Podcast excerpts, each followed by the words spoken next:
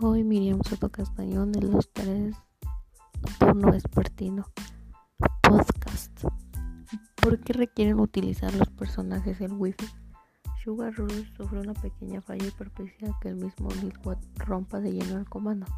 Sabemos que se trata de un arcade vintage y la única forma de salvarlo es adquirir el único repuesto que ofrece un vendedor de eBay. Para ello el dueño del lugar debe conectarse a internet y tratar de adquirir el bendito volante. ¿Qué hace el avatar virtual y en qué los beneficia? Busca todo lo que se necesita. El buscador de web en que les ayuda a los personajes a buscar el volante roto de Sugar Rush.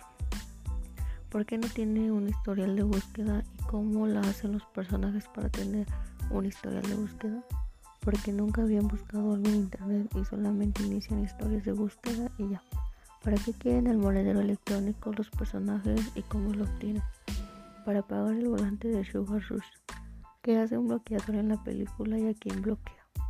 Es quien bloquea los comerciales. ¿Qué hace con la aplicación de TikTok? Uno de los personajes principales sube un video intentando volverse famoso. El mensajero de alerta en la película, ¿qué es lo que le avisa a un personaje principal? Que el internet es peligroso. ¿En qué les ayuda la ventana emergente a los personajes? La ventana emergente es el comercial y les ayuda a juntar dinero. El software de seguridad, ¿qué aplicación tiene en la película? Cuidar de virus y de riesgos para el juego.